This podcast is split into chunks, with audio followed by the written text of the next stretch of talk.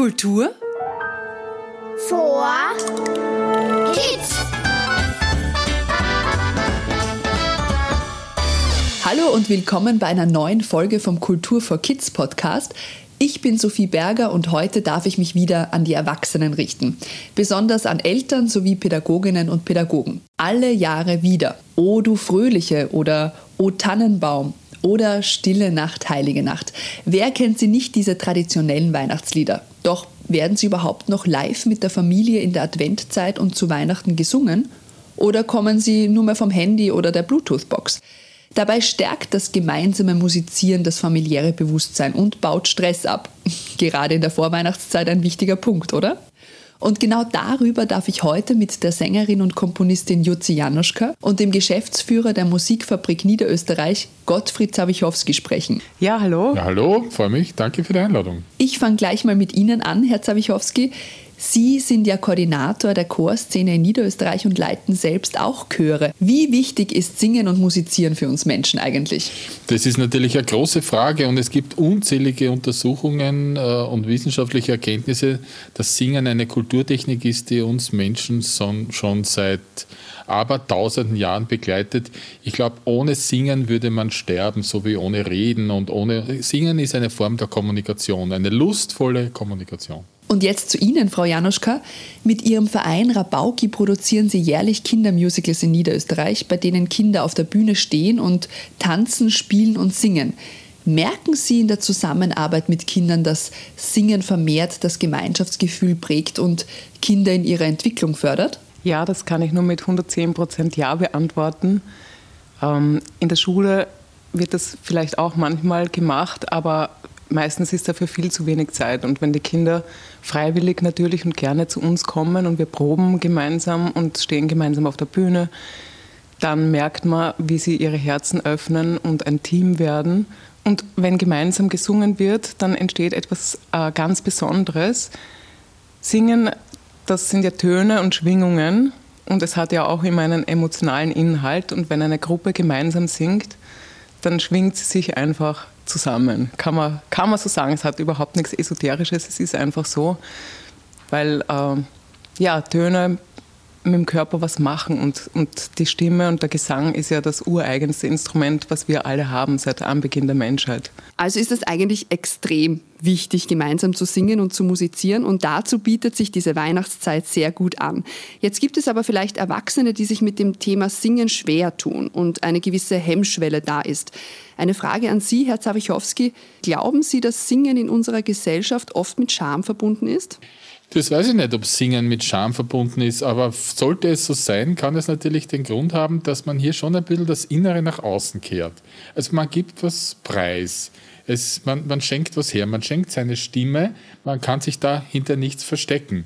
Und das kann natürlich sein, dass sich manche Leute damit ein bisschen schwer tun, vor allem wenn sie es nicht von klein auf und von der Schule her gewohnt sind zu singen.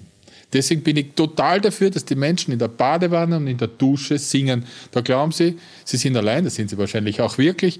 Und da ist es natürlich, da hört keiner zu und da ist die Stimmung gut und da kann ich nur sagen, raus mit der Stimmung. Und wie ist das bei Kindern, Frau Januschka? Gibt es da Hemmungen oder Schamgefühle beim Singen? Unsere Erfahrung beim Verein Rabauki ist diese, dass Kinder im Alter von 6 bis 10, 11 eigentlich keine Scham vorm Singen haben, vielleicht ganz wenige Ausnahmen, die es gibt, aber die Kinder singen ganz frei und mit ganz viel Spaß und Lust. Und im älteren Alter, also Jugendliche, ja, die haben oft Hemmungen, weil sie halt meistens auch in der Schule und durch, ich glaube halt durch die Gesellschaft gelernt haben, dass wenn was nicht perfekt ist, dass es nicht gut genug ist. Und wir haben halt ein bisschen verlernt, einfach nur aus Freude und Spaß was zu machen, weil wir immer bewertet werden. Und beim Singen soll das einfach nicht sein. Sie unterrichten angehende Musikpädagoginnen und Pädagogen in Gesang und Performance am IPOP an der Universität für Musik und Darstellende Kunst in Wien. Braucht es mehr musikalische Erziehung in den Bildungsstätten? Was sagen Sie? Ja, unbedingt. Es wird leider Musikunterricht immer mehr und mehr aus dem Unterrichtsplan raus reduziert. Weil anscheinend die Politik nicht mitkriegt, wie wichtig das Singen für die Entwicklung unserer Kinder und Jugendlichen ist.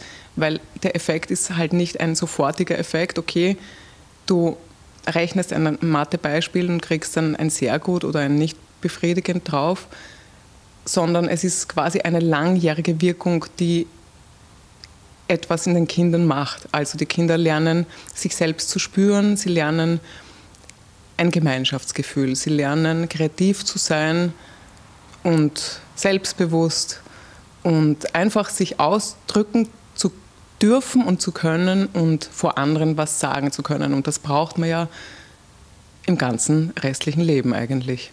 Und außerdem vernetzt Singen und Musik machen die Gehirnhälften und man ist besser im Lernen. Das ist eigentlich wissenschaftlich bewiesen und ich weiß nicht, warum das immer unter den Tisch fällt. Kommen wir zurück in die Weihnachtszeit. Vielleicht kennt das der eine oder die andere. Man erinnert sich an ein unbeschwertes Singen um den Adventkranz oder den Weihnachtsbaum und genau das möchte man auch den Kindern vermitteln. Herr Zawichowski, haben Sie vielleicht Tipps, wie man diese Tradition, Weihnachtslieder zu singen, wieder aufleben lassen kann? Ja, also mein Tipp ist eigentlich, äh, haben Sie keine Angst, Ihre Lieblingslieder vom iPad oder von der CD oder vom Handy oder durch sonst eine Quelle aufzulegen, sich anzuhören und einfach mitzuträllern. Da Sie ja auch Pädagoginnen und Pädagogen direkt in den Schulen coachen und bei ihrem musikalischen Unterricht unterstützen, möchte ich Sie noch um Ideen für Eltern bitten, wie man bei Kindern die Begeisterung am Singen wecken kann und das Singen spannend mit viel Freude und ohne Angst vermitteln kann. Ich glaube, dass das Angebot an Kinder- und Jugendchören in den Schulen und auch außerschulisch, in den Musikschulen oder auch sonst in, ich weiß nicht, in, in, in Pfadfindergruppen oder Jungschargruppen oder sonst irgendwelchen Vereinigungen. Ich glaube, dass das, das Angebot da in Österreich recht gut ist. Und ich möchte die Eltern ermuntern, ihre Kinder dorthin zu schicken, mit ihren Kindern dorthin zu gehen, die studieren dann was ein, ist das ein Krippenspiel oder sonst irgendeine kleine Darbietung. Da stehen dann die Kinder auf die Bühne und sind total stolz, dass sie singen. Die Eltern sitzen unten und sind total stolz auf ihre Kids.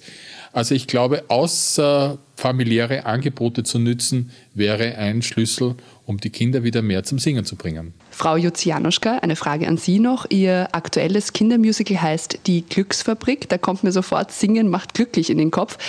Könnte man das so sagen? Wer singt, der ist glücklicher? Ja, das kann ich nur unterschreiben. Wer singt, ist glücklicher. Das wissen alle Menschen, die schon alleine oder gemeinsam auf einer Bühne gestanden haben. Aber nicht nur auf der Bühne macht Singen glücklich, wenn quasi diese Energie zwischen Künstlerinnen und Publikum entsteht und ein gegenseitiges Geben und Nehmen ist. Das ist was Wunderschönes. Aber auch wenn zum Beispiel eine Familie singt zu Weihnachten eben, dann ist das was total Verbindendes und Herzerwärmendes. Und man zeigt halt den Kindern der Familie auch, dass es nicht nur darum geht, Geschenke zu kriegen, sondern wie schön es ist, was gemeinsam zu machen. Und jetzt interessiert mich natürlich sehr, wie Sie zu Hause das Weihnachtsfest feiern. Wird bei Ihnen gesungen und musiziert? Also unser Weihnachtsfest ist wirklich ein, ein riesiges Highlight im ganzen Jahr.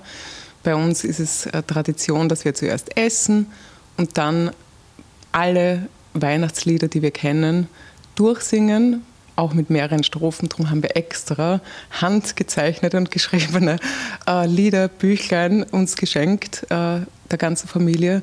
Mein Bruder ist ja einer der großartigsten äh, Keyboarder und Produzenten in Österreich, der begleitet uns. Meine Tochter ist Beatboxerin, die Beatbox dazu. Ich mache auch Überstimmen, meine Schwägerin Unterstimmen oder umgekehrt.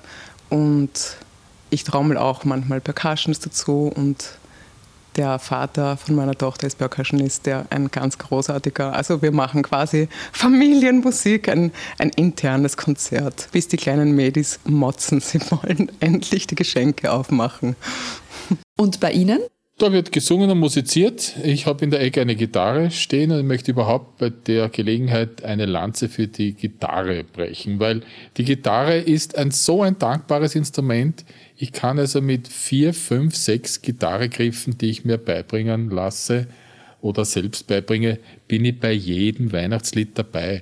Und das ist ein wunderbares, zartes, schönes Instrument. Und wir setzen uns natürlich schon am Abend ganz gerne zusammen, singen Weihnachtslieder und ich spiele dann auf der Gitarre die paar Griffe. Letzte Frage an Sie beide. Ihr liebstes Weihnachtslied? Mein Gott, mein liebstes Weihnachtslied. Es ist eine ganz schwere Frage. Es gibt wunderschöne Weihnachtslieder, uralte Weihnachtslieder, die es wert sind, hervorgeholt zu werden. Es gibt anspruchsvollere Weihnachtslieder, die wert sind, dass man sich mit ihnen ein bisschen beschäftigt. Es gibt die Weihnachtslieder, die die Kinder irrsinnig lieben, natürlich. Und dann gibt es natürlich das Weihnachtslied der Weihnachtslieder. Und es ist wirklich ein Phänomen, das Stille Nacht, Heilige Nacht in allen Kulturen und ich weiß nicht wie viel hundert Sprachen zu hören ist. Und das ist natürlich schon ein besonderes Phänomen.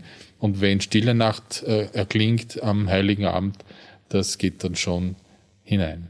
Wollen Sie uns, Frau Januschka, vielleicht Ihr liebstes Weihnachtslied zum Ausklang singen?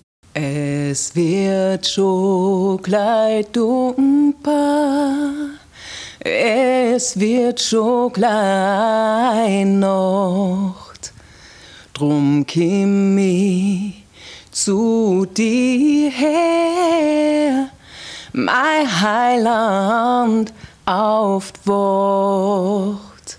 Ein perfekter Abschluss. Vielen Dank für das Gespräch und danke für diese spannenden Anregungen. Danke für diese tollen Fragen und diesen extrem netten und sinnvollen Podcast. Ja, gerne. Danke für den Besuch und hat mich sehr gefreut. Frohe Weihnachten. Ja, ebenfalls frohe Weihnachten. Und natürlich auch frohe Weihnachten an alle Zuhörerinnen und Zuhörer. Kultur Vor.